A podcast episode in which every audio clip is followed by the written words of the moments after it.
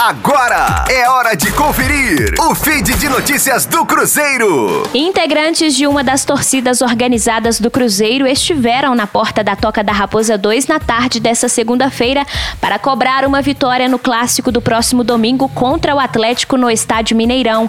Cerca de 30 cruzeirenses compareceram à porta do centro de treinamentos e aguardaram o final da atividade.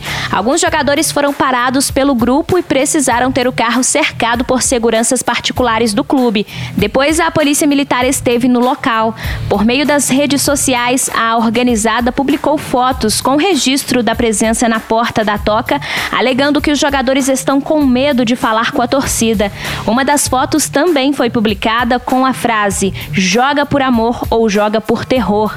O clássico de domingo será válido pela nona rodada do Campeonato Mineiro, mas antes o Cruzeiro enfrenta o Coimbra no Estádio Independência com o mando da equipe equipe de contagem.